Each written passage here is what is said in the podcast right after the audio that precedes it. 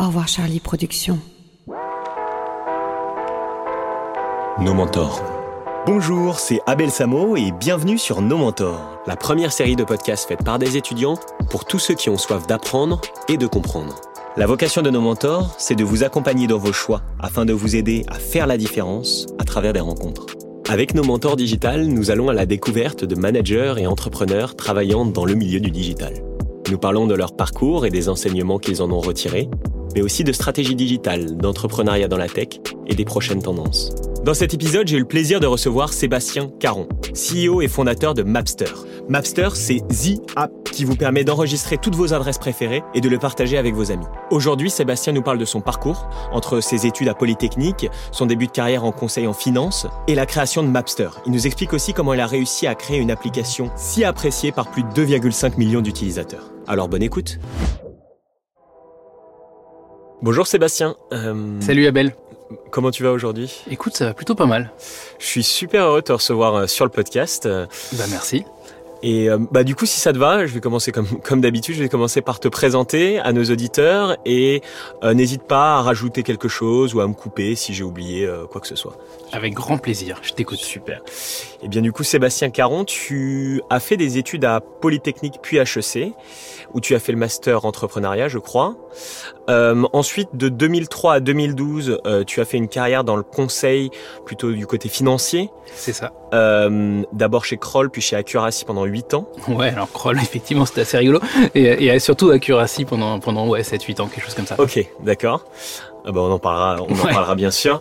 Euh, donc, euh, tu étais senior manager, je crois, quand tu as quitté oui. euh, tes fonctions euh, chez Accuracy pour monter une première boîte ouais. qui s'appelait Zelno, ouais. euh, sur laquelle tu es resté pendant un an.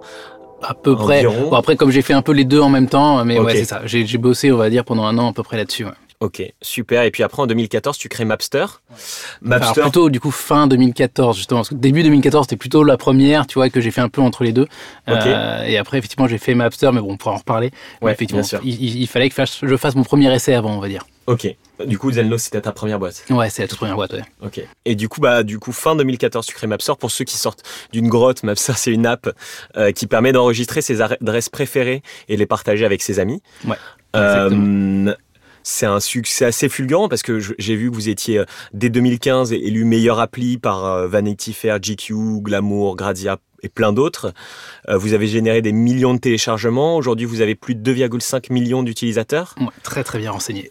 70 millions d'adresses enregistrées. Ouais, admettre, ça doit être un peu plus maintenant, mais ouais, ah ouais. c'est ça. je pense qu'on doit plus être très loin des 100 millions d'adresses euh, enregistrées. C'est assez dingue. De restaurants, de lieux, de, de tout, de, de n'importe quel lieu. Et puis c'est partout dans le monde, tu vois. Ça peut être dans n'importe quel pays. Et ça, est- c'est génial. Enfin, là, quand tu regardes la richesse des usages, c'est Ouais. fantastique. Bah, c'est assez incroyable. Et, et- et d'ailleurs, euh, quand c'est c'est une des premières fois que, ça arrive, quand j'en parle euh, avec mes amis que je, que, que je vais enregistrer avec avec toi, avec le fondateur de Mapster, tout le monde connaît. Il y a personne qui me dit quoi, Mapster. Non, tout le monde connaît. Et c'est la première fois que ça m'arrive depuis que j'enregistre avec euh, Benoît Grisoni de Boursorama. Ouais.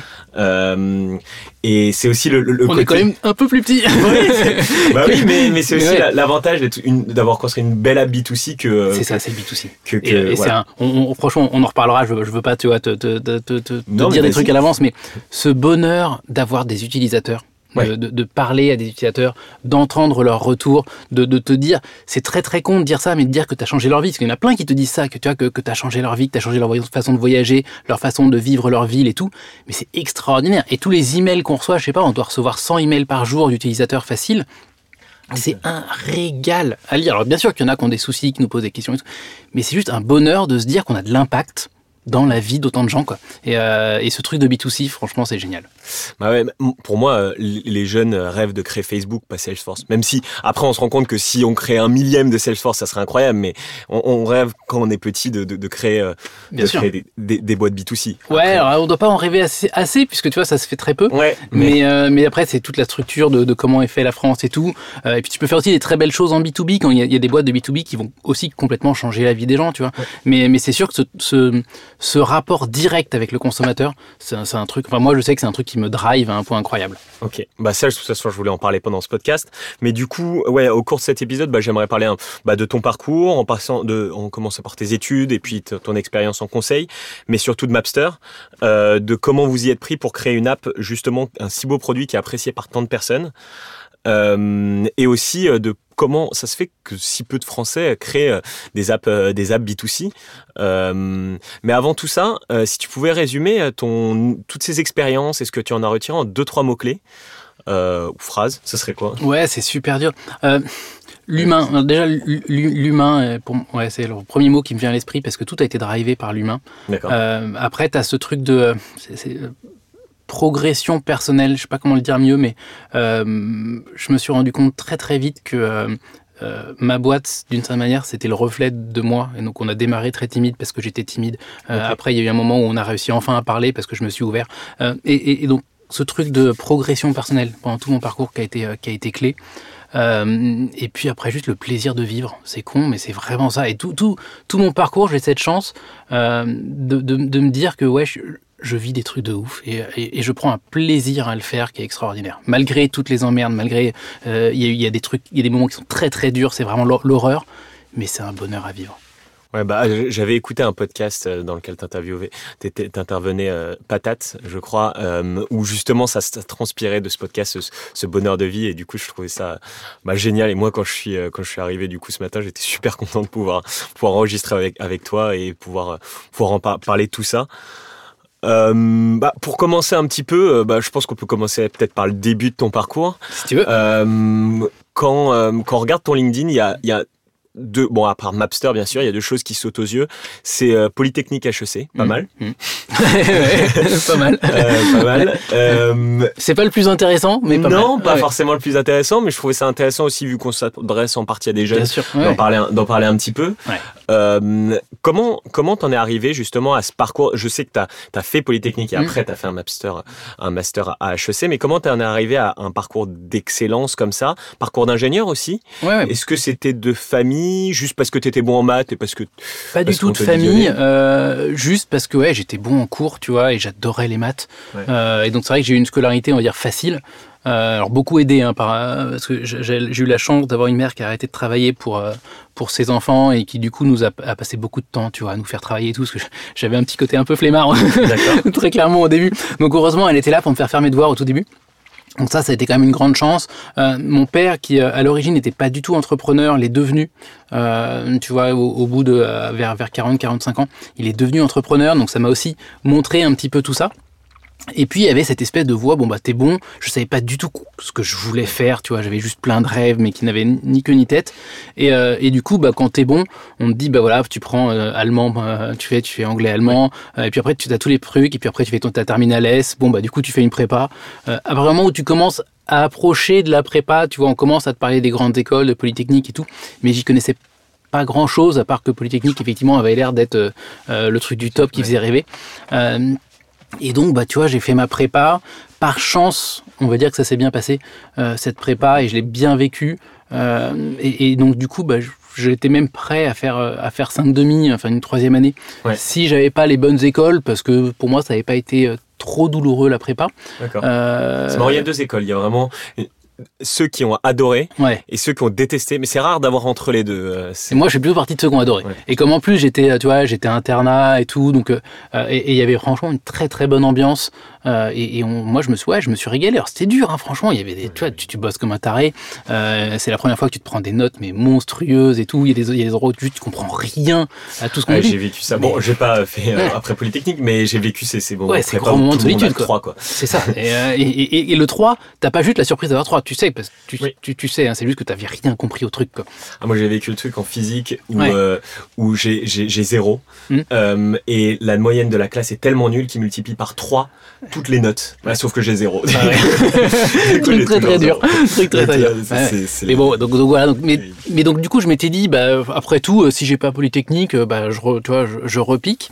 Euh, et puis bah ouais, je l'ai eu du premier coup, coup de chance. Et, et, et, et, donc du coup, bah, je parti là-dedans et je me suis un peu laissé porter. Là où je me suis le moins laissé porter, peut-être, c'était aussi, c'était plus pour HEC.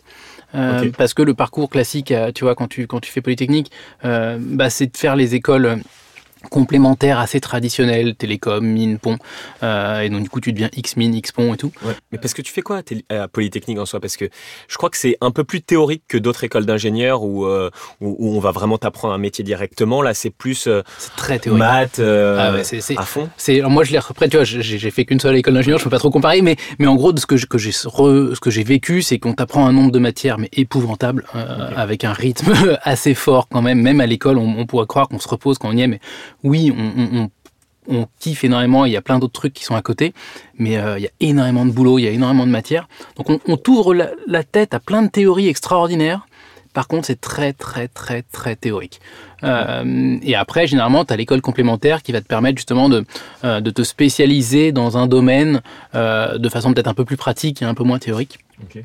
Sauf que j'avais pas du tout, du tout envie de refaire un peu tous les sujets que j'avais abordés en, en l'école. Moi, j'avais vraiment envie de truc très pratique justement et j'avais plus du tout envie de théorie. Je, vraiment j'en avais j'en avais soupé et c'était la première année qu'HEC ouvrait cette espèce de, de, de master complémentaire euh, en coopération avec Polytechnique.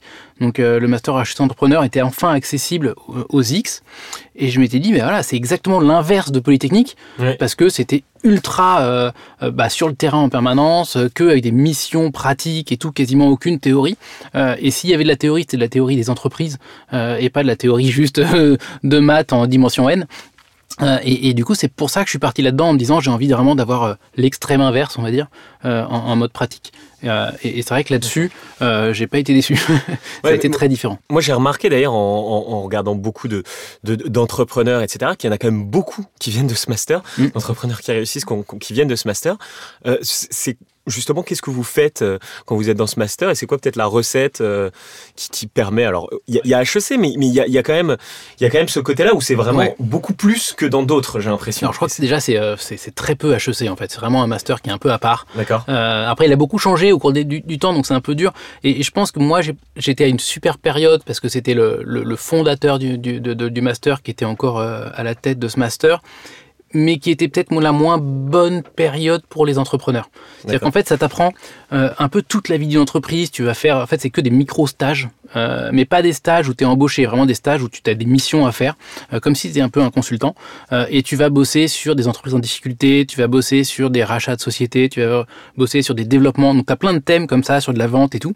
Et donc, ça te fait découvrir tout vraiment euh, ce qui se passe dans la vie d'une entreprise en mode ultra accéléré. Okay. Euh, donc c'était assez génial. Après moi, comme je l'ai vécu, limite j'avais plus envie d'être entrepreneur en sortant parce que je trouvais que ce, ce, ce, ce master à l'époque te, te montrait trop d'exemples de trop grosses réussites Euh, et limite, tu te disais, bah, je peux, tu vois, faut, là, je peux plus, quoi. C'est trop gros. C'est trop gros. Et, euh, et, et, je pensais pouvoir faire une petite boîte, mais en fait, tu sors de là, tu as une énorme ambition, tu te dis, non, je veux pas une petite boîte, je veux une grosse boîte.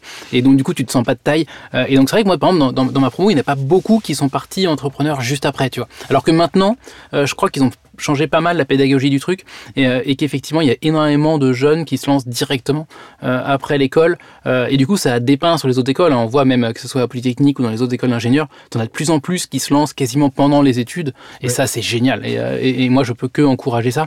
Même okay. si je suis très content d'avoir fait autre chose avant pour avoir eu le, une certaine maturité business on va dire je trouve que plus tôt tu démarres mieux c'est quoi Ok, ouais, ça c'est ça c'est un sujet que je trouve intéressant parce qu'il y a quand même aussi le côté bah quand quand tu bosses avant, tu te formes vraiment et du coup tu as quand même plus de chances, tu mets plus de chances de ton côté pour après que ça réussisse parce qu'il faut faut dire qu'il y a quand même euh, 9 boîtes sur 10 qui qui vont sûr. qui vont se cracher. Ah ouais, ouais. Et et euh, plus tu bosses avant, j'ai l'impression quand même euh, plus bah tu vas acquérir de l'expérience et quand tu vas te lancer, bah ça va être euh, ça va être plus euh, Ouais, il y a des positifs et négatifs parce que tu peux aussi avoir et moi je le vois hein, il y a aussi ce côté ça peut aussi prendre un certain conservatisme, euh, tu vois, où du coup ouais. tu vas euh, tu, tu, vas être un peu plus à faire ce que tu sais déjà faire et un peu moins de remise en question, etc.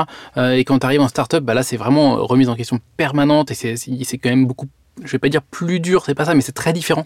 Euh, et, et, donc du coup c'est sûr que il faut une première expérience, je pense.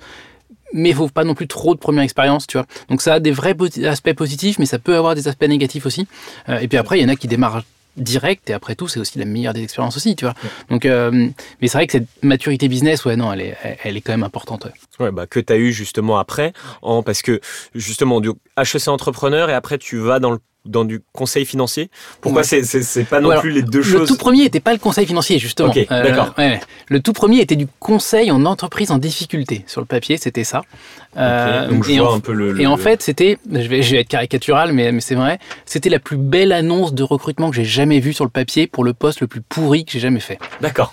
Euh, et, et, donc en gros, euh, le, le, truc, tu vois, il te présente l'annonce en te disant, voilà, tu vas aider tout un tas de boîtes qui sont en difficulté. Du coup, tu vas avoir plein de problématiques différentes. Tu vas mettre vraiment les mains dans le cambouis pour essayer de trouver des solutions avec un regard et des méthodos extérieurs, etc. Et du coup, quand tu sors d'école, tu te dis, mais là, je vais apprendre plein de trucs, Ouais, ouais. euh, c'est génial. Euh, et puis, du coup, euh, je vais aussi. Parce que je- ça va pas être juste du conseil où tu remets un rapport et tu te fous de la solution, puisque là, du coup, tu vois, tu as des boîtes qui sont en difficulté, donc elles ont besoin de toi. Donc, moi, il y avait ce côté euh, euh, opérationnel, enfin, tu vois, et vrai impact. Donc, tout ça, ça m'attirait à fond. Sauf que, euh, ouais, je suis tombé dans la boîte la plus. La plus affreuse qui soit, et il faut bien le dire, mais euh, gérer n'importe comment, euh, avec vraiment une distance énorme entre les patrons les salariés. Et, euh, et, puis les patrons qui avaient aucune, je vais pas dire aucune éthique, c'est pas le mot, mais mais qui avaient pas cet amour du travail bien fait, on pourrait dire qu'ils aimaient pas leur boulot. Euh, et donc en fait c'était, tu vois, je- ça, ça- a été l'horreur. Euh, je, foutais quasiment rien de mes journées, Euh, et donc je m'ennuyais à mourir. Et donc en fait franchement j'ai essayé d'en partir à peine au bout de six mois. Je me suis dit il faut, tu vois, je peux pas rester plus longtemps. Au début ils me disaient non mais ça va venir, c'était des périodes creuses soi-disant. Au bout de six mois de période creuse tu dis ouais quand même, c'est un peu long. Et, et donc du coup je me disais il faut que je parte. Et, et j'ai pas choisi la finance. Euh, je vais dire c'est la finance qui m'a choisi. Euh, au sens que moi j'ai choisi des hommes. Euh, et en fait c'est ma sœur qui m'a présenté à ce moment-là euh, quelqu'un qui, s'appelle Christophe Leclerc, qui était un, un, un, un- un associé du coup chez Accuracy. Et ils étaient en train de créer Accuracy à ce moment-là. Mais vraiment ils étaient encore en train de déposer les statuts et tout. Et ma sœur me dit tiens je connais Christophe, ça vaudrait le coup que tu parles avec lui. Il est polytechnicien comme toi. Discuter. Puis je rencontre Christophe et il me raconte juste le projet qu'ils ont. Tu vois. Et, euh, je connaissais rien à la finance, hein, vraiment, euh, j'étais nul là-dedans, mais je trouvais leur, euh, le- leur envie, la façon dont ils avaient envie de monter leur, leur boîte extraordinaire, ex- très très humaine, euh, avec des vraies valeurs, justement avec ce côté main dans le cambouis où on fait les choses, euh, où tout de suite il a affiché que bah ouais, les patrons qui avaient peut-être 10 ans d'expérience, bah, ils allaient bosser à côté des juniors, euh, et pas juste en restant dans leur bureau et en, en- en leur envoyant un email. Euh, Ouais, et, et c'est ça en fait. Et, et je me suis dit, voilà, ils m'ont dit, il m'a dit, on est 7 et on est comme ça, on est en train de monter ça. On cherche grosso modo le premier employé. Est-ce que tu es OK pour en être quoi? Et, euh, et j'ai dit oui, sans avoir jamais fait de finance, parce que l'aventure humaine m'a convaincu. Et j'ai trouvé ces mecs, ces 7 mecs absolument extraordinaires. Oui, et puis j'ai l'impression que ça t'a donné raison la suite parce que tu es resté quand même Ouais. 8 ans. Ouais, bien sûr. Euh, et, et tu faisais quoi concrètement là-bas? C'était quoi ton, ton- C'est ça qui est génial, c'est qu'en plus je faisais plein de choses. Parce qu'au début, donc j'étais consultant financier, donc je bossais effectivement sur tout ce qui était les évaluations, des due diligence, euh, des évaluations de préjudice, enfin tout un tas de trucs comme ça. Mais surtout, il a fallu qu'on monte un cabinet de toutes pièces, quoi. Euh, donc c'était peut-être pas une start-up, mais Presque quasiment, tu vois.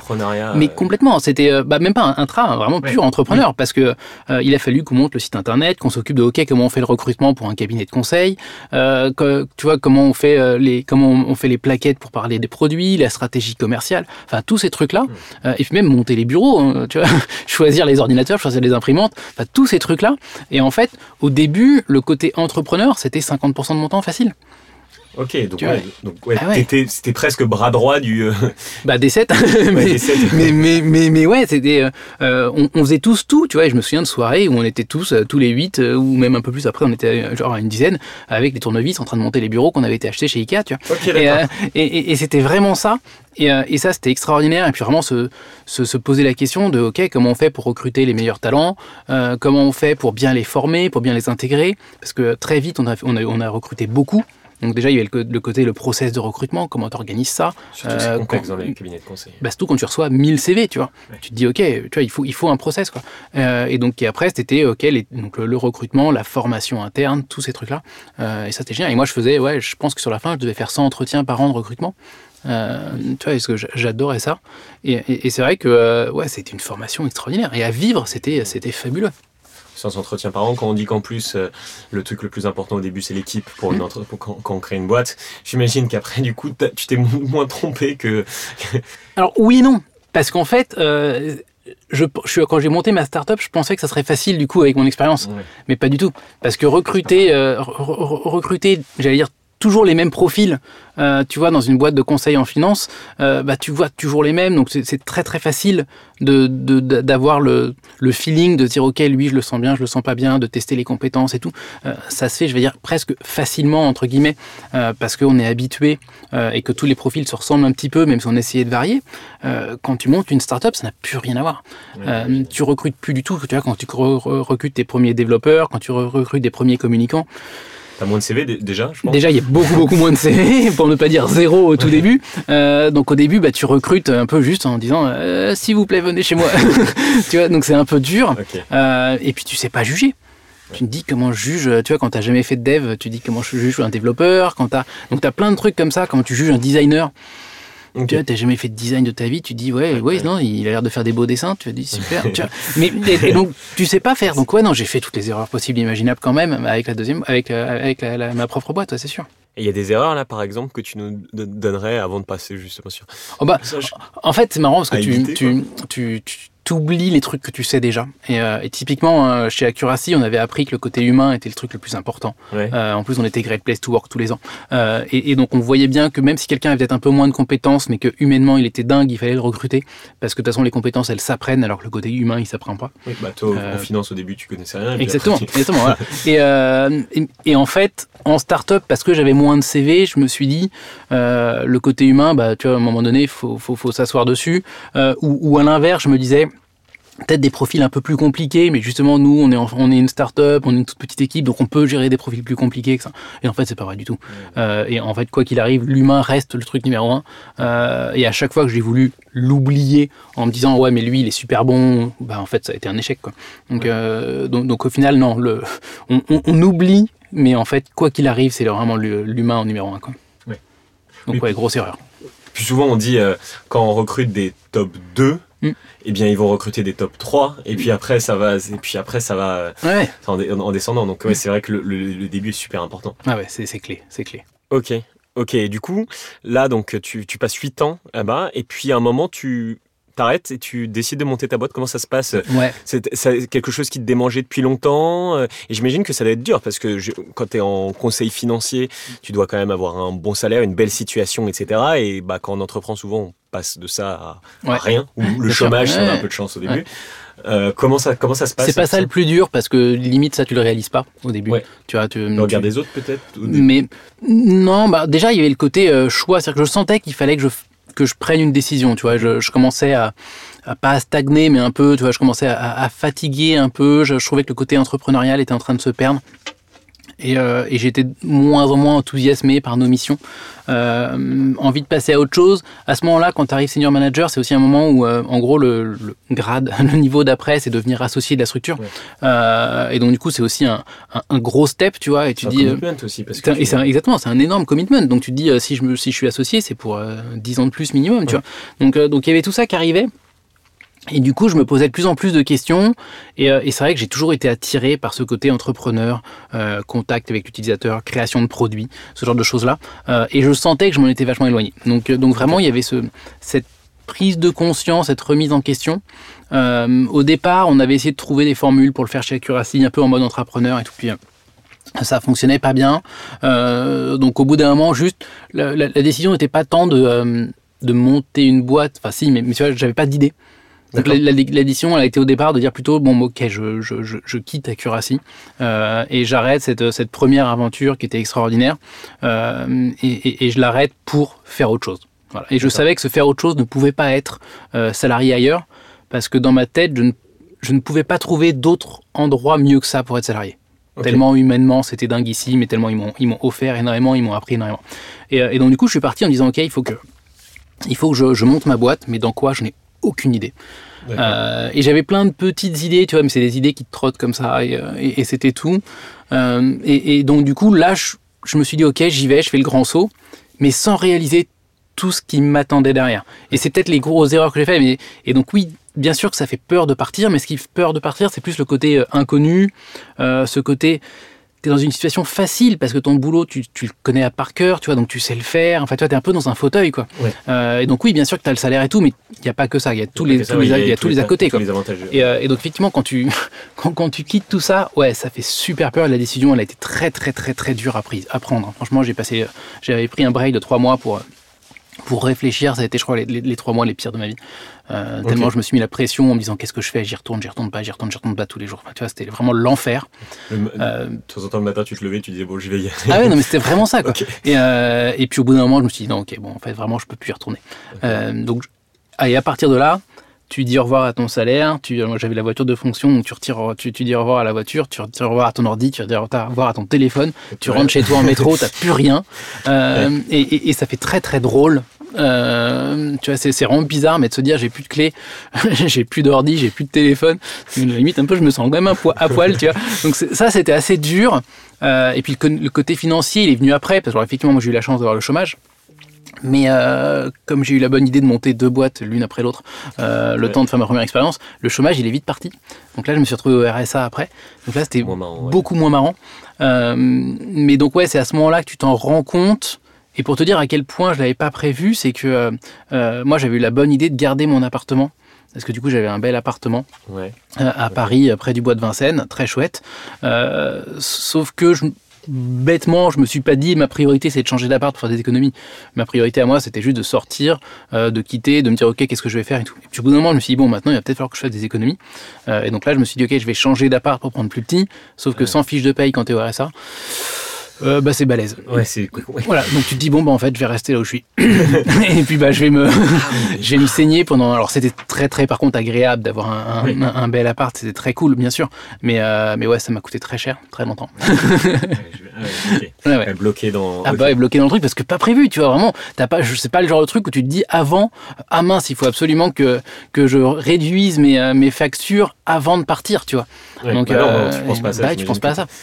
Et, après juste tu fais ah ouais, comment ça vous voulez pas me, me louer? Ah mince. ah ouais, mon dossier il passe plus là du coup. Ah bah c'est même si je paye là beaucoup plus cher, non? Non, bon bah même pas en tête en fait. Ah non, non, je me disais enfin non, je me disais rien parce que j'y pensais pas. Et après le jour où j'ai essayé, je me disais bon bah voilà, euh, je vais je leur dis que je vais diviser par deux mon loyer. Euh, a priori, ils vont être, ils vont accepter de, me donner le dossier quoi. Et, puis bah non quoi. Ouais. Ouais, ok. Et, dur. Ouais, j'imagine. Au début, tu, tu me disais qu'au début, tu n'avais pas d'idée forcément. Euh, est-ce que tu as utilisé cette approche très consultant de bah je vais analyser les marchés, je vais voir comment, comment ça se passe à ce moment ouais, tu peux nous parler de Je vais pas dire que c'est la pire des conneries parce que j'en sais rien, mais, mais ouais, ouais, non, j'ai fait ça, bien sûr. Donc, euh, j'ai pris je pense que j'avais un espèce de carnet où j'avais noté, je sais pas, 15, 20 idées, un truc comme ça. Et pour chacune des idées, je m'étais, j'avais mis une espèce de note de à quel point c'est facile ou non à faire, à quel point c'est réalisable, quoi, en gros, euh, et à quel point l'opportunité euh, de gain, elle est, euh, elle est bonne, quoi. Et, et donc j'avais vraiment fait mon truc comme ça, ce qui est, à mon avis, une des plus mauvaises façons de, de monter une startup, en tout cas pour moi. Mais, mais c'est comme ça que j'avais choisi la première Zelno. c'est parce que je me disais, en termes d'opportunité de marché par rapport à la faisabilité du truc, euh, c'est ce qui me paraissait être le mieux. Quoi. Tu peux nous dire rapidement ce que vous faisiez avec euh, Ouais, c'est chiantissime. mais, euh, mais non, en gros, l'idée, c'était quand tu es sur une page d'un produit, parce que j'avais cette frustration-là quand même, tu arrives sur la page d'un site marchand, par exemple, tu regardes un appareil photo sur le site de la FNAC, euh, et, et, tu te dis, mais tiens, cet appareil photo-là, est-ce qu'il est bien, pas bien?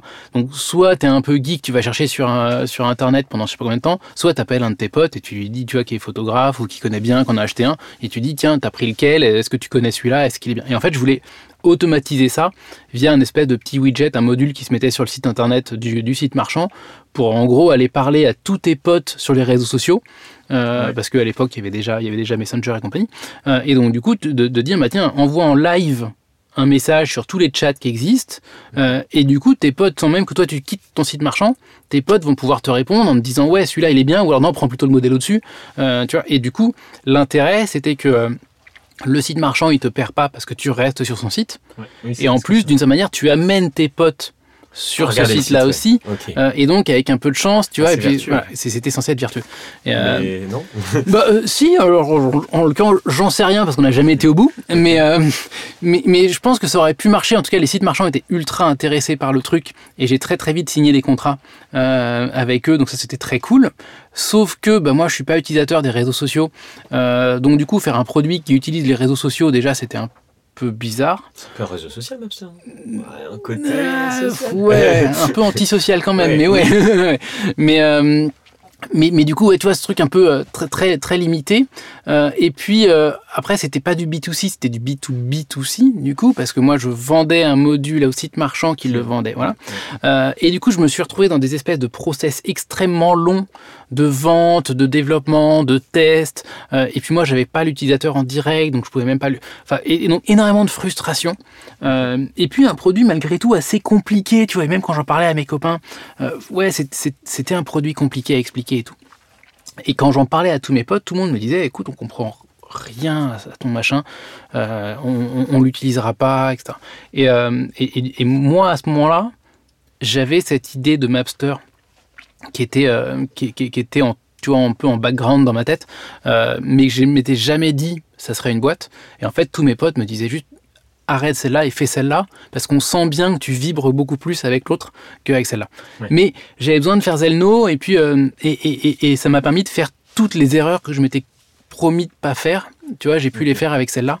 Euh, donc c'était aussi, euh, j'en ai fait bien d'autres aussi avec Mapster, mais, mais, mais ça m'a fait un premier apprentissage qui est, je pense, assez indispensable. Ok. Et, et, et, et du coup, au final, t'es passé sur Mapster parce que t'étais plus, euh, enfin, ce problème que résolvait Ma- Mapster était vraiment euh, te tenait beaucoup plus à cœur. J'ai l'imp- j'ai l'impression Ouais. que c'est quelque chose d'important aussi. Bien euh, sûr, ouais, clairement. côté-là. Bah, Il y, avait ça. Au, au début, je m'étais dit, en plus, un peu naïvement, tu vois, je vais faire les deux. Quoi.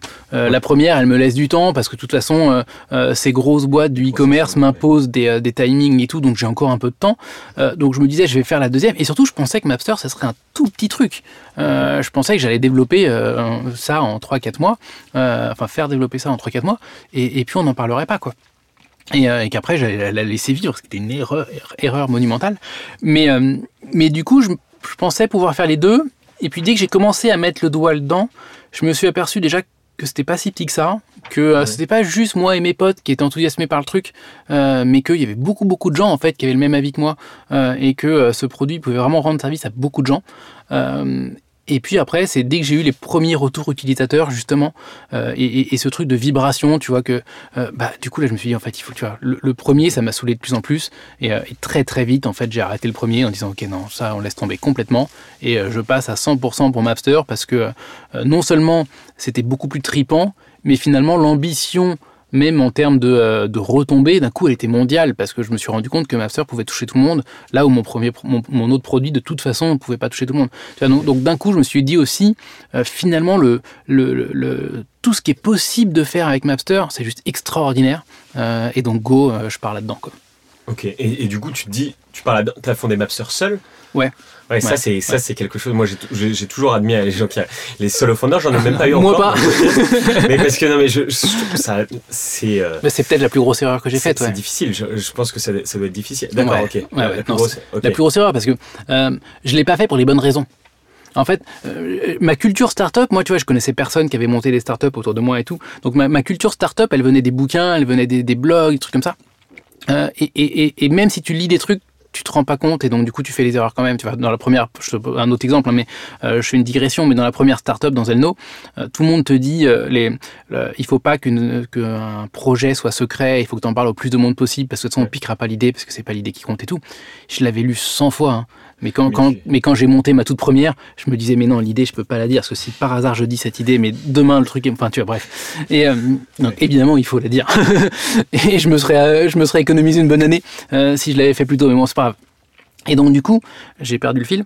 Euh, mais euh, tu me disais sur du coup, Mapster. Mapster, comment comment euh, bah du coup t'es Ouais, solo founder, founder, ouais, ouais. et et jour 1 Ouais. t'arrives, tu, tu sais coder? Enfin, tu c'est c'est pas toi qui l'as développé euh, l'application Je savais vaguement coder, mais pas du tout en mobile. Euh, et, euh, et donc j'ai fait un premier recrutement pour coder le truc et je me suis fait avoir euh, lamentablement. Et pendant ce temps-là, je me formais au mobile pour comprendre et en me disant juste, il faut que je puisse recruter bien. Et donc j'ai besoin de comprendre ce qu'ils font. J'ai besoin de comprendre le langage. Donc je me suis formé à la techno Apple. euh, pour recruter. Et au final bah du coup euh, j'ai euh, co-écrit la, version bêta la toute première version euh, avec avec un stagiaire ensuite avec un autre recrutement. Enfin le début a été très chaotique en termes de recrutement Et donc du coup, ouais, j'ai mis un sacré morceau euh, euh, de code euh, de ma part dans, dans, Mapster. Et encore aujourd'hui, hein, il y a encore pas mal de, de, code qui est de moins en moins heureusement. Mais, mais il reste quelques trucs qu'on n'a pas trop retouchés depuis l'origine et qui sont encore écrits par moi, ce qui est un peu une honte. Mais, mais bon. Et de design aussi. Ah bah ouais, ouais complètement, parce que obligé de tu, fais tout, ça. Bah, du coup, tu fais tout. C'est le gros problème. Mais, mais ce que je disais, c'est qu'en fait, je me suis retrouvé à être solo fondeur parce que j'avais cru lire sur plein d'articles que en fait les cofondateurs justement c'est pour avoir des multiples compétences et donc du coup idéalement tu vas prendre un qui est plutôt commercial, un qui est plutôt designer, un qui est plutôt technique et ça et ça. Et en fait dans mon entourage tous les gens qui voulaient monter une boîte avec moi c'était plus parce qu'ils avaient envie de, me suivre en tant qu'entrepreneur en disant bah ça serait cool de monter une boîte avec toi, mais ils n'avaient pas de compétences particulièrement mmh. complémentaires par rapport à moi où je me disais Ouais, ils vont m'apporter. Et en fait, du coup, je me suis dit, bah non, ça sert à rien. Euh, et du coup, je le fais tout seul. Et je recruterai. Sauf que c'est la pire des conneries, parce qu'en fait, un cofondateur, c'est pas du tout, du tout des, compétences. Un, un, un cofondateur, c'est, c'est, justement ça, c'est le mot, c'est que c'est un cofondateur, c'est un mec qui est assis à côté de toi euh, et qui va fonder la boîte avec toi, qui va t'aider tous les jours. Et dès que t'as un coup de mou, bah lui, il est là, il va te taper sur l'épaule, il te dit non, allez, on y va. Euh, quand il y a juste plein de boulot à faire, bah vous, vous le séparez à deux, avec le même degré d'implication, etc. Et donc, un cofondateur, c'est juste un équipier, quoi. Et, et c'est pas une question de compétence. On s'en fout finalement quasiment de la compétence. Si c'est complémentaire, tant mieux. Mais comme tu dis, tu peux apprendre et après les compétences, tu peux recruter. Donc, le, ce qui, par contre, ce que tu n'arriveras jamais à recruter, c'est ce lien de confiance que tu as de dingue avec le cofondateur, le fait que bah, vos intérêts sont complètement alignés et tous les deux, vous êtes dans le bateau à naviguer ensemble, à pagayer ensemble et que bah, quand toi, tu as un coup de mou, euh, voilà, tu peux. Moi, quand j'avais un coup de mou bah, ou que je partais en vacances, bah, la boîte, elle s'arrêtait. Quoi. Ouais ok, ouais, tu bah peux pas partir en vacances, tu peux. Bah Puis t'as as ce côté, euh, les succès, tu les fais moins, les ah bah, complètement, complètement. plus seul, les les les, les, les, les, difficultés, euh, bah tout est sur tes épaules, ouais, ok. Et puis au début, comme euh, tu, tu, tu patauges un peu dans le recrutement, bah du coup tu peux pas trouver et, et que t'as envie, tu vois, de partager ce genre de choses là, même tes doutes ou autres avec ton équipe, bah non, il y a des trucs que tu peux pas partager avec l'équipe. Euh, et, et, donc parfois ils ont pas envie d'entendre que toi t'as des doutes, tu vois, ou que toi si t'es en bas d'un lundi matin et que t'y crois plus trop et que t'arrives tu vois ton équipe et tu leur dis, bah les gars, j'y crois plus trop. c'est moyen, quoi. Le soir, il n'y a plus personne.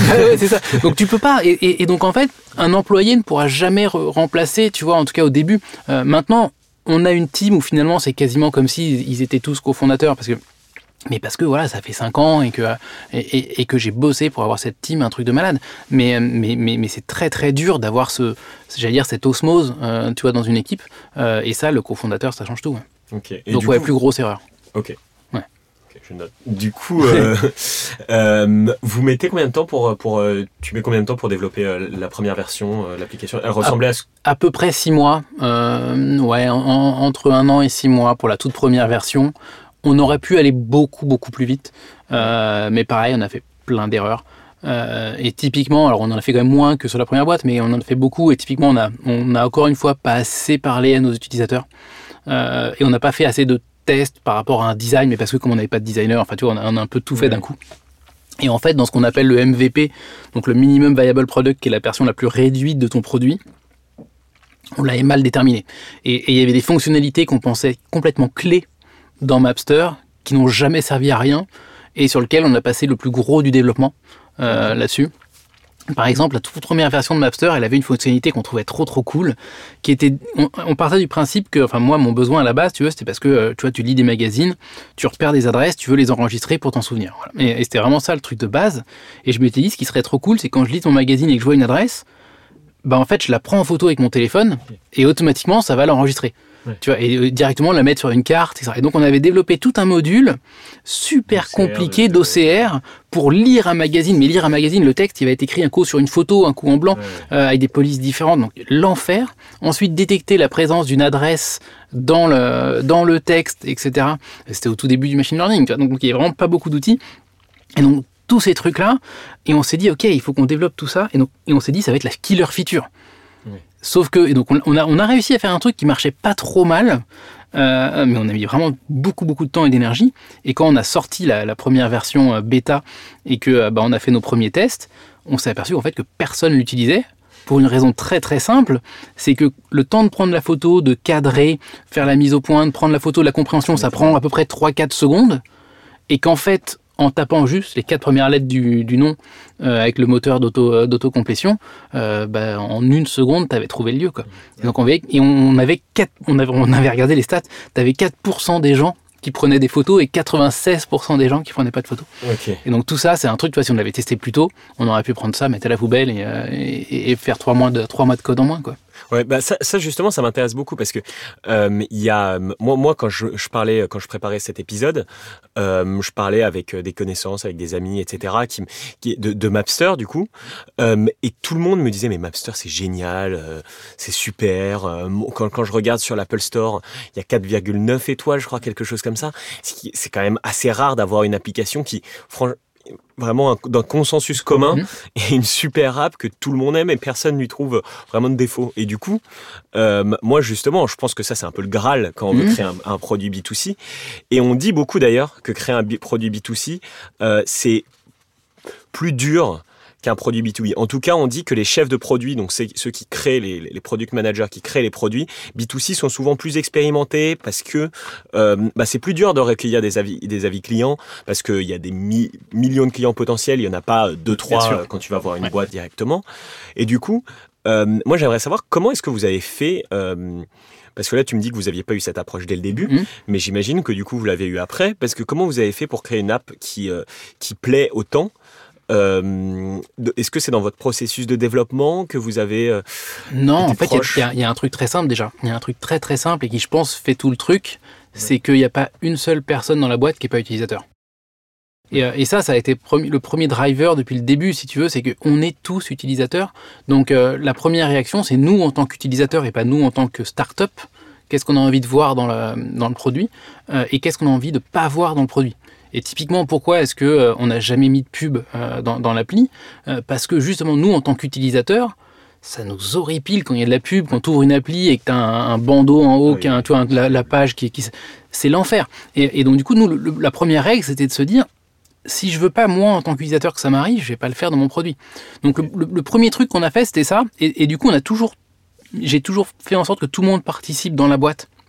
Et à tous les brainstorming produits, même euh, les, même les stagiaires qui n'avaient rien à voir, tu vois, euh, toujours tout le monde devait donner son avis en disant ok qu'est-ce que tu aimerais comme fonction si on fait ça tu l'imagines comment. Euh, donc ça ça a été fait beaucoup. Et le fait qu'on prenne énormément de soin à lire les retours utilisateurs dès le début je pense que ça a été clé. Euh, et c'est vrai que c'est euh, bah, c'est- tu vois ça fait quoi 5 ans maintenant et c'est encore moi qui fais le support dans la plupart des cas. Donc c'est moi qui réponds à tous les utilisateurs un par un et on répond à tous hein. il n'y en a pas un à qui on répond pas. J'ai remarqué que souvent, les boîtes qui, qui marchent bien, c'est souvent le, le- le fondateur, au moins une partie. ouais là c'est trop, là c'est trop long. Mais, mais j'aurais dû arrêter. Mais, mais oui au début c'est clé Ouais, ouais, ouais. le, le- savoir ce que les gens pensent de ton appli, c'est essentiel. Et, et, et, et on s'est aperçu que tu vois des trucs que bah, des gens ils comprenaient pas telle ou telle chose. Enfin, tu vois les, les retours utilisateurs, mais c'est ce qu'il y a de plus précieux. Et comme en plus on a une appli, je pense qu'on c'est c'est bizarre ce que je vais dire, mais on, on touche un peu le cœur des gens. C'est-à-dire que euh, tes adresses à toi, c'est quelque chose d'extrêmement intime. Tu vois, tu vas créer ton monde, tu vas le mettre dans l'appli et tout. Et donc du coup les gens développent un énorme affect. Et quand, quand ils nous envoient un email, mais c'est d'une richesse incroyable. Ils vont pas juste nous envoyer un email en disant tiens, faudrait ça. Ouais. Non, ils nous envoient des emails, mais longs de. euh, vraiment, il y, a, il y a genre 30 lignes pour nous expliquer pourquoi, dans leur cas, eux, ils aimeraient telle ou telle tu vois, fonctionnalité. Et du coup, tu réponds, tu leur dis là, typiquement, il y en a une encore la semaine dernière qui nous a envoyé un message.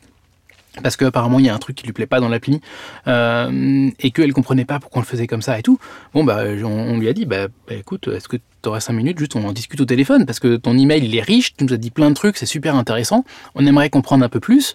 Euh, on se fait un petit call Zoom, on en a pour un quart d'heure, et en un quart d'heure, tu vas nous expliquer ta vision. Si ça se trouve, on n'avait pas prévu ce cas d'usage ou ce genre de choses-là, et ça, c'est précieux. Et ça, du coup, vous adaptez après les Mais ouais, et- mais ça, tu peux le faire que parce qu'on est en B2C, parce que du coup, on a, on a ce côté euh, rapport direct avec l'utilisateur. Donc oui, c'est plus dur parce que il y a une variété d'utilisateurs dingue. Donc ça, c'est un petit peu dur.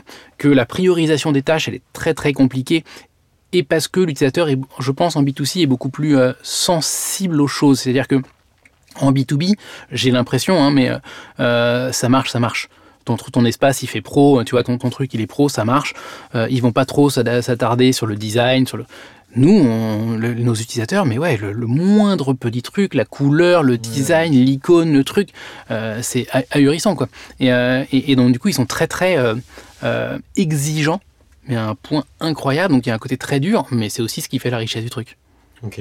Et, justement, là, on parle, parle de B2C. Mhm. on se disait au début qu'il y, a très peu de, de, boîtes françaises. Alors, il y, a Yubo qui, qui, a fait un, qui, qui, cartonne, en ce moment, qui est un réseau social français. Ils ont mis le temps, eux aussi. Ils ont galéré au début. Ça a été très très dur pour eux, mais là, ça y est, ils ont passé un step. Et là, maintenant, je pense que c'est bien parti pour, pour faire un truc énorme. Ouais, bah il y, y, a Yubo, il y a Mapster qui, qui, qui, qui, fonctionne bien en France, mmh. mais je crois que vous n'êtes pas non plus exporté énormément à l'étranger. Après, en France, il y en a quelques-unes, bien sûr, des, euh, des Frishti, des, des Lydia, etc. Mais il n'y a pas de grosses apps euh, mondiales présentes aux États-Unis. Euh, bon, il y a Voodoo, qui, mais, qui, mais qui crée des jeux.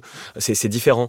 Euh, comment, comment est-ce que, pourquoi est-ce que tu penses qu'en France, je pense qu'il y a une grosse partie de culture.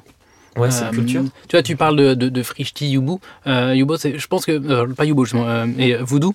Mais marketplace, jeux vidéo, on sait faire en France. On, est bon, tu vois, c'est du B2C classique, euh, tu vois, du B2C un peu business. Euh, on, a eu plein de, on, a eu plein de réussites, on sait faire, on sait reproduire ce truc-là. Je pense que là, on est, on est assez bon là-dedans. Par contre, du B2C social, euh, ce modèle un peu du gratuit au départ, etc., ça, on sait absolument pas faire en France.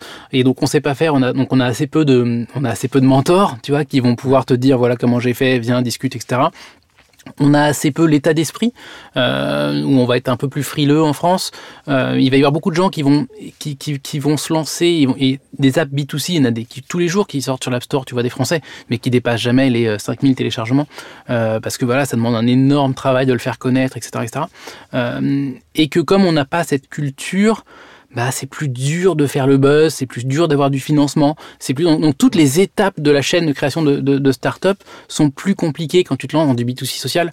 Euh, et, et, tu vois, je te donne juste un, un exemple, c'est que euh, le nombre de fois où quand je rencontre euh, des, professionnels du startup ou de l'investissement, euh, leur question c'est mais c'est quoi le modèle américain sur lequel tu te reposes? Euh, Ça c'est une question que personne ne m'a jamais posée aux États-Unis parce qu'aux États-Unis ils s'en foutent du modèle que j'ai. Ce qu'ils veulent comprendre c'est comment je fonctionne, c'est quoi ce que ma, ma vision, où je veux l'emmener, ce genre de choses là. en France, le fait qu'on est en train de créer un truc qui d'une certaine manière n'existe pas en termes de modèle, euh, tu vois, oui, ça existe, mais enfin, ça s'appelle Facebook, ça s'appelle Insta, etc. Euh, ouais, ça terrorise beaucoup plus le truc, quoi. Ouais, c'est aussi un, côté financement où j'ai l'impression que on est beaucoup aussi d'arriver par, par, les revenus euh, parce qu'il y a beaucoup de boîtes B2B qui marchent très bien. et, et, quand on voit aux États-Unis qu'un Clubhouse, par exemple, qui ne monétise pas encore pour l'instant, valorisé à un milliard. Euh, ils ont alors ils ont plus d'utilisateurs que vous, mais pas. Ah bah oui, oui, quand même. Mais, mais, quand ils étaient valorisés à 100 millions, ils n'en avaient pas plus. Ouais, hein. des non. Euh, et, Après, ils avaient un facteur vitesse. Tu oui, ils, avaient, ils, avaient un facteur, ils, avaient, un facteur, vitesse, mais il y a quand même, il y a quand même ce côté-là où, euh, où bon, c'est pas grave, il y a une traction, on trouvera bien la manière de le monétiser. Ouais. Ah, mais ça, ça, ça, ça, on l'a pas du tout en France. Ça, c'est un, modèle qu'on n'a pas en France, et même la, la, première fois qu'on a voulu lever des, des, fonds en France, on était presque comique, c'est-à-dire que le, le, nombre de, de personnes qui m'ont en me disant que qu'ils adoraient mon produit, que c'était génial, qu'ils adoraient ma vision, mais qu'ils n'investissaient pas à moins de 100 000 euros de, revenus par mois, euh, je leur disais, bah ouais, vous en connaissez une seule qui, qui, au début a 100 000 euros de revenus par mois. Il n'y en a pas une seule, même dans le monde entier, si tu veux. Et euh, donc là, l'adéquation de il te faut un niveau de revenu qui est celui de B2B alors que tu fais du B2C social, euh, elle n'allait pas du tout. et c'est vrai qu'on n'a pas cette culture, on va dire, je vais dire, du risque. Tu vois, de, on va l'avoir en, en France au niveau du, du, du, vraiment du tout petit seed. Ouais, du petit seed. Euh, tu vois, de, donc effectivement, mettre 200, 300 000 euros euh, sur une boîte B2C juste pour le fun, ça, ça se fait très très facilement. Euh, par contre, prendre le vrai risque et de dire bon, on va mettre 2-3 millions sur une boîte B2C pour voir vraiment est-ce qu'elle peut prendre le marché ou quelque chose comme ça, ouais, c'est pas, c'est pas notre culture. Ouais, ouais du petit site, bah, j'ai pas, pas pris cet exemple, mais l'exemple de Zenly, par exemple, qui, qui, avait, euh, avec Kima, qui avait investi dedans, etc. Et vous, du coup, vous avez levé avec, euh, vous avez levé 800 000 euros, c'est ça avec Nous, c'est que des BA. On n'a on a jamais fait de levée avec des fonds d'investissement. Euh, et donc, effectivement, c'est que, des, c'est que des business angels. Alors, au, total, on est un peu plus maintenant, on doit être à peu près 1,5 million qu'on a levé au total. notamment parce que, pour la petite histoire, on a un fonds qui nous a laissé, laissé tomber une semaine avant les signatures. C'est un truc, ça, ça se dit pas trop, mais bon, autant ça arrive, donc autant le dire. Et, et la règle de non, ça n'arrive jamais, euh, bah, c'est bizarre parce que ça arrive quand même. Euh, et donc, euh, un fonds qui nous avait dit, OK, je mets 3 millions sur, la, sur la table, mais par contre, je vais être seul dans le tour, etc. on prépare toute la doc, on prépare tout, et, tout, était, tout était censé être signé. Et puis, dans le contrat, il y avait une toute petite ligne qui disait que pour n'importe quelle raison, ils avaient le droit d'invoquer euh, le fait de casser le truc. Et donc une semaine avant que, avant le, paiement, ben tout est tout est tombé à l'eau. Et là, ça fait très très mal. Quoi. Donc obligé, obligé du coup de, récupérer un petit peu de sous pour refaire, refaire partir la boîte. C'est pour ça qu'on a refait une, une petite levée au, au niveau de Business Angel. Après, les fonds qui font ça, après, ça se sait. Donc, euh, c'est. Ouais, ouais, ouais, ça se sait, mais bon, euh, bah voilà, quoi, ça se sait pas assez. ça se sait pas assez. Et puis, euh, mais, mais encore une fois, c'est con à dire, mais c'est la meilleure chose qui nous soit arrivée parce que euh, déjà à vivre émotionnellement c'était euh, un roller coaster mais, monstrueux. Mais donc du coup ce que je disais tout à l'heure tu vois le, côté apprentissage humain de, soi-même et tout bah moi j'ai appris énormément parce que j'ai appris à digérer ça euh, ce qui était dingue. J'ai appris à, à, me rebooster. C'était un jeudi midi quand je l'ai appris. Autant dire qu'aller au bureau derrière j'ai pas pu. Donc le lundi matin quand je suis retourné au bureau j'avais réussi à digérer tout ça. Donc, euh, un apprentissage, euh, ouais, euh, développement personnel de ma boule. Et puis après, du coup, tu te dis, OK, bah, finalement, on n'a plus de sous parce qu'il nous restait cinq semaines de cash. donc, il faut qu'on réorganise tout, il faut qu'on se recentre. Et là, d'un coup, tu prends, tu prends conscience que, bah non, l'équipe, elle fonctionne pas comme elle devrait fonctionner. Que non, les priorités, on s'était un peu perdu, que, etc.. Et donc, en fait, ça te force, la, mise sous contrainte te force à exploiter ton, meilleur, quoi. Et, et, c'est franchement la meilleure chose qui nous soit arrivée parce qu'on serait pas aujourd'hui là où on en est si on n'avait pas eu ça. Ok. Et, bah justement, moi je trouve ça aussi intéressant de, de, de parler aussi de ton business model parce qu'on en parlait mmh. aussi euh, mmh. derrière avec ce qu'il y, a derrière de, de levée de fonds. On en parlait tout à l'heure hein, en, en, amont de, l'enregistrement, mais je pense que c'est intéressant aussi pour pour nos auditeurs de savoir bah, quel, est actuellement votre business model euh, parce que moi je vois qu'il y a quand même il y a un côté où c'est dur de monétiser des apps B2C surtout si on veut pas faire de, bien sûr, pub. bien sûr. D'un autre côté, je trouve que ça apporte beaucoup de valeur. Vous avez des, des, des, des 2 millions d'utilisateurs qui sont Euh, donc ça peut être beaucoup de valeur pour les restaurants, pour les lieux, etc.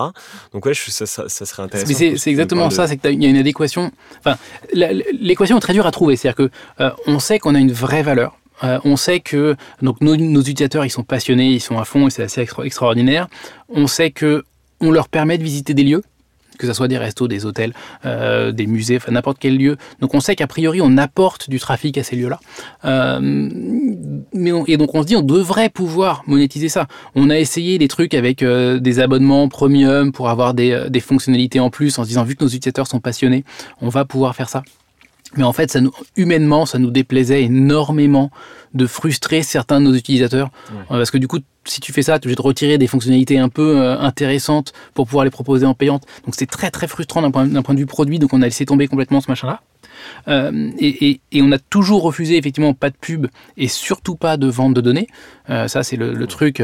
Il y a beaucoup de gens qui te disent si c'est gratuit, c'est toi le produit, etc. etc. Peut-être que l'utilisateur ait le produit, mais pas de cette manière-là en tout cas. Et il est hors de question que nous, on vende de la donnée. Euh, nos utilisateurs, c'est euh, la, vie privée de leur lieu, mais c'est le truc le plus essentiel qui soit. Donc euh, ça, c'est clair et, précis. On ne vend pas la donnée et on la donne à personne.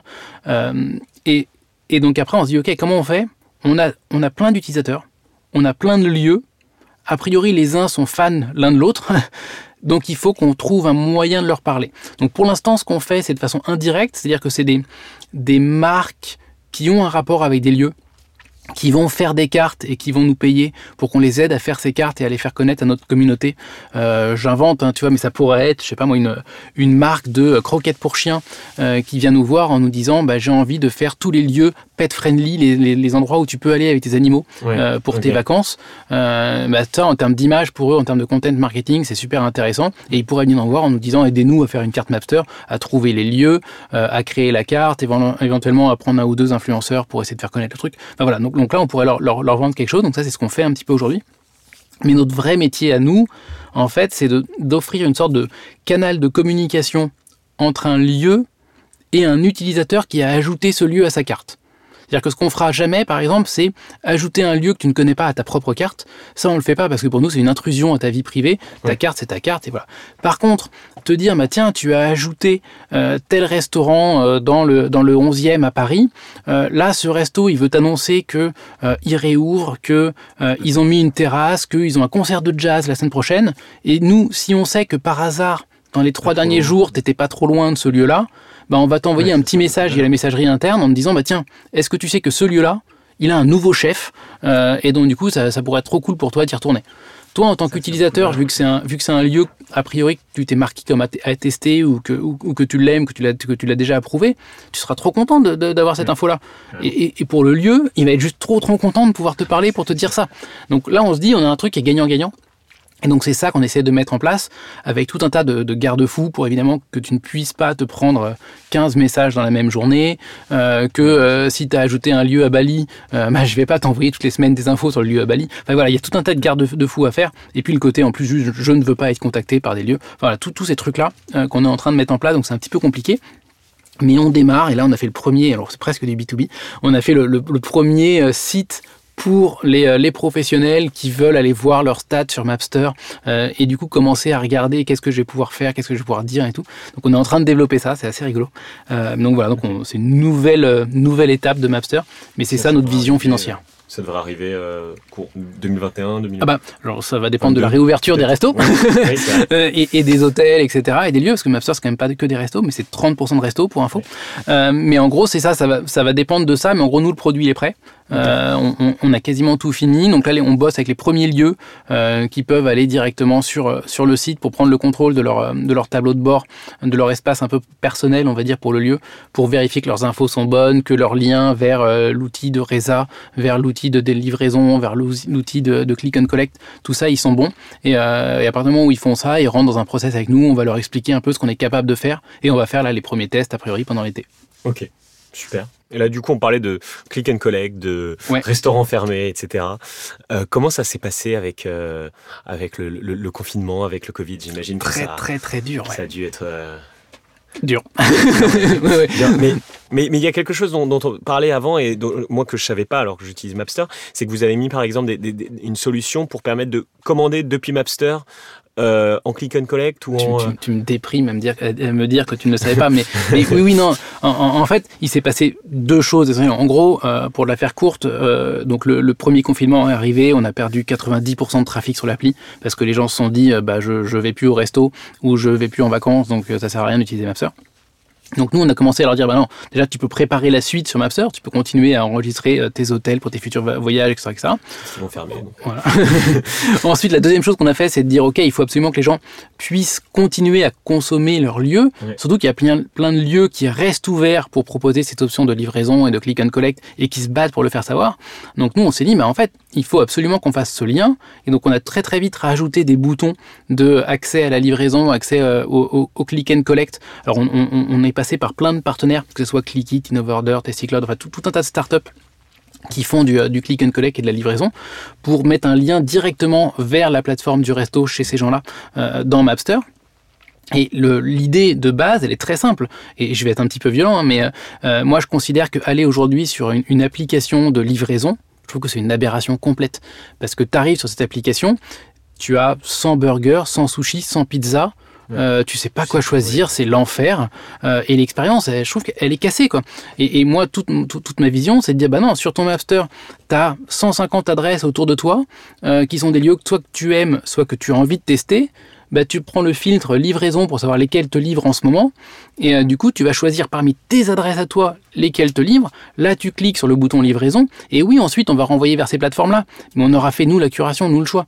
Et en fait, toi, en tant qu'utilisateur, c'est un peu dur ce que je vais dire, mais en tant qu'utilisateur, tu t'en moques de savoir quelle est la plateforme de livraison. Oui, toi, ce que tu veux, c'est que ce soit ce resto-là. Et donc, en fait, ce que tu veux, c'est ton choix de resto. Tu sélectionnes un service qui est la livraison, mais ensuite que le livreur il soit affilié à telle ou telle plateforme, euh, à moins que ça soit une plateforme un peu plus écologique et un peu plus euh, sociale. Dans, dans, dans, dans, le reste des, des cas, tu t'en fous. Quoi. Okay. Ok, bah on, on, ça, ça, va faire presque une heure déjà qu'on est, qu'on est en train de discuter. Donc euh, je vais te poser une dernière question avant de passer aux questions de fin, si ça te va. Bien sûr. Euh, bah, bah, ma question, c'est par rapport justement, on a parlé de Mapster, 2,5 millions de clients euh, présents. D'utilisateurs. D'utilisateurs, oui, d'utilisateurs, désolé, etc. Mais tout ça, les, les gens ne savent peut-être pas, mais avec une équipe de 8 personnes. Ouais. Euh, comment vous faites à 8 personnes pour développer des nouvelles features, euh, aller démarcher des, des, des restaurants, euh, faire du marketing, euh, vous occuper, euh, je sais pas, des, des bureaux, des, des, des, de, de, de, la compta, de tout, à 8 personnes pour 2,5 millions de clients. Est-ce que tu as... Moi, je trouve c'est super intéressant pour les personnes qui veulent avoir peut-être une approche un peu plus un peu frugale, pas, pas avoir 200 employés d'un coup, etc. comment encore, on était 6 il y a, on était six il y a moins de 6 mois. non, en, gros, c'est Elon Musk a dit un jour un truc un peu dur à comprendre, mais, mais qui est génialissime. Et il dit une entreprise, c'est la somme des vecteurs de ses employés. Euh, ce qui est assez bizarre comme concept. Et un vecteur, pour, pour ceux qui se souviennent, un vecteur, donc c'est euh, une direction et une force, grosso modo. Euh, bon, bah si tous tes employés, ils sont peut-être très très forts, mais qui vont pas tous dans la même direction, bah, quand tu mets tes vecteurs bout à bout, tu arrives à un truc en gros qui revient quasiment au point de départ, ou en tout cas qui va pas du tout dans la direction. Par contre, si tu as peut-être un peu moins de vecteurs, mais qui sont tous ultra alignés, en fait, tu vas super vite. Et, nous, l'équipe, on n'est que, on est que 8 aujourd'hui, donc c'est très peu, on est monté à 16 hein, dans l'histoire de Mapster au moment où le fonds euh, nous disait de recruter à fond parce qu'il voulait mettre 3 millions. Euh, et en fait, aujourd'hui, l'équipe, elle est alignée comme jamais elle a été alignée. Euh, et le fait que tous les 8, on soit ultra drivé par le même objectif, qu'on se parle énormément, que ce soit en Zoom, en Discord, ou avec nos séminaires qu'on fait régulièrement, le, fait qu'on soit tous, tous, tous alignés, fait que ça avance super vite. Euh, et que du coup les prises de décision sur est-ce qu'on fait ou non telle, telle, fonctionnalité ça va très vite. Et quand on décide de la faire bon bah voilà on fait le design mais on le fait on le fait vite. Ensuite on, programme le truc et on pose pas on se pose pas 3 milliards de questions euh, et, et, surtout on fait pas tout un tas d'allers-retours parce qu'il y en a un qui a plutôt envie de le faire comme ça l'autre plutôt comme ça. Non ça ça lui plaît pas. Et en fait le fait qu'on soit tous alignés que personne se plaint, euh, bah, ça fait que ça avance à une vitesse incroyable. Alors bien sûr, on, pourrait aller beaucoup plus vite, tu vois, si on était une vingtaine, parce que du coup, il y a plein de, il y a plein de, de parties où on est obligé de ne pas faire ce qu'on devrait faire. On devrait mettre plus de machine learning, on devrait mettre plus de design, on devrait faire plein de trucs comme ça, mais juste on n'a pas les sous pour. Euh, moi, tu vois, je réponds encore aux utilisateurs, je devrais plus, parce que j'ai plus le temps, en, fait, en vrai. Mais, euh, mais, mais c'est juste qu'on n'a pas les sous pour. Donc, euh, donc on est sous contrainte, donc c'est pour ça qu'on recrute pas, mais on adorerait recruter 10 personnes, ou aller peut-être au moins 5, tu vois, largement. Mais par contre, il faut que ça reste aligné.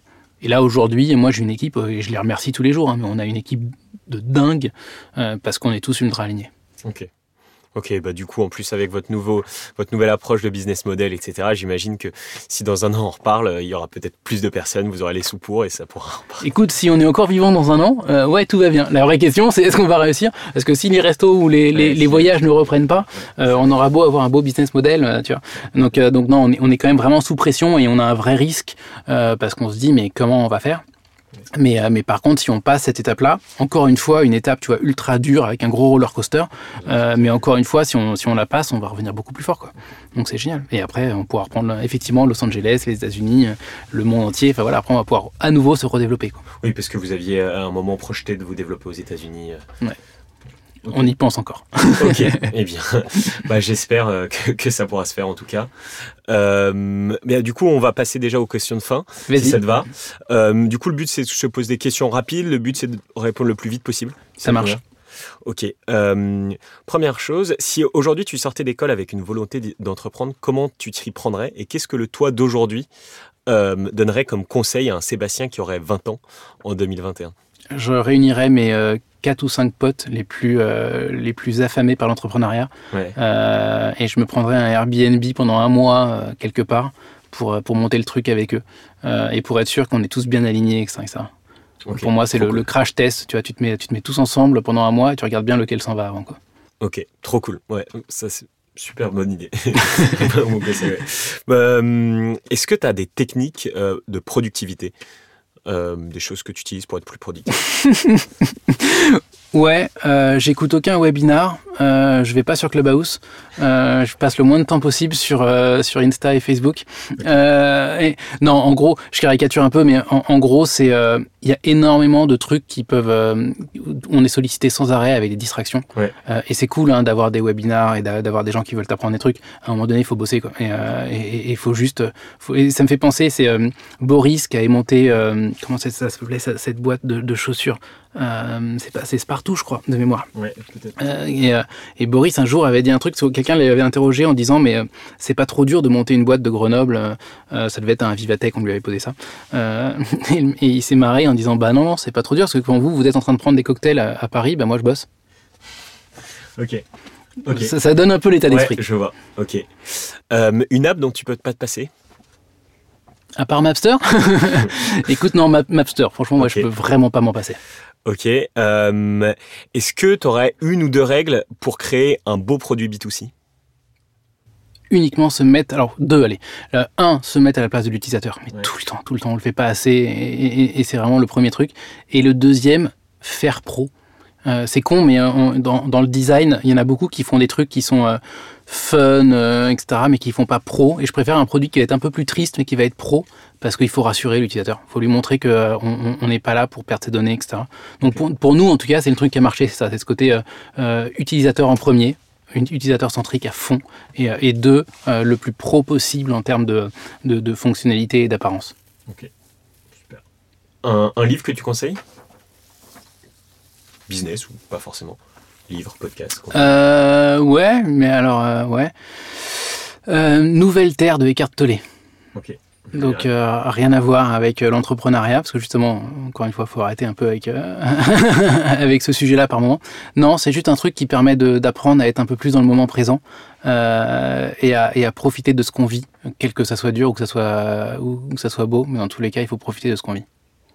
Ok, bah super. Bah du coup, dernière question. ma dernière question, notre podcast s'appelle Nos Mentors. Est-ce que tu as déjà eu des mentors? J'en ai eu trois tonnes. J'en ai eu trois tonnes. J'ai toujours regretté de ne pas en avoir eu des vrais. Euh, tu vois, j'ai toujours eu du mal à, à, trouver un vrai mentor, euh, tu vois, un entrepreneur à qui je pourrais aller parler. Euh, euh voilà. Et ça a été un peu mon regret, notamment parce que je venais pas de ce milieu-là, donc je connaissais pas trop de start avant. par contre, j'ai eu la chance de rencontrer assez vite plein de gens qui m'ont servi de mentor, chacun dans son domaine. Et, et, ça, c'est assez, assez extraordinaire.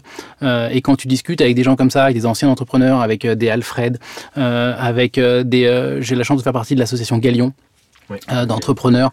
Et du coup, je discute avec eux en permanence. Et, euh, et du coup, c'est devenu mes mentors tu vois, au, sens large, euh, et ça fait un bien de dingue.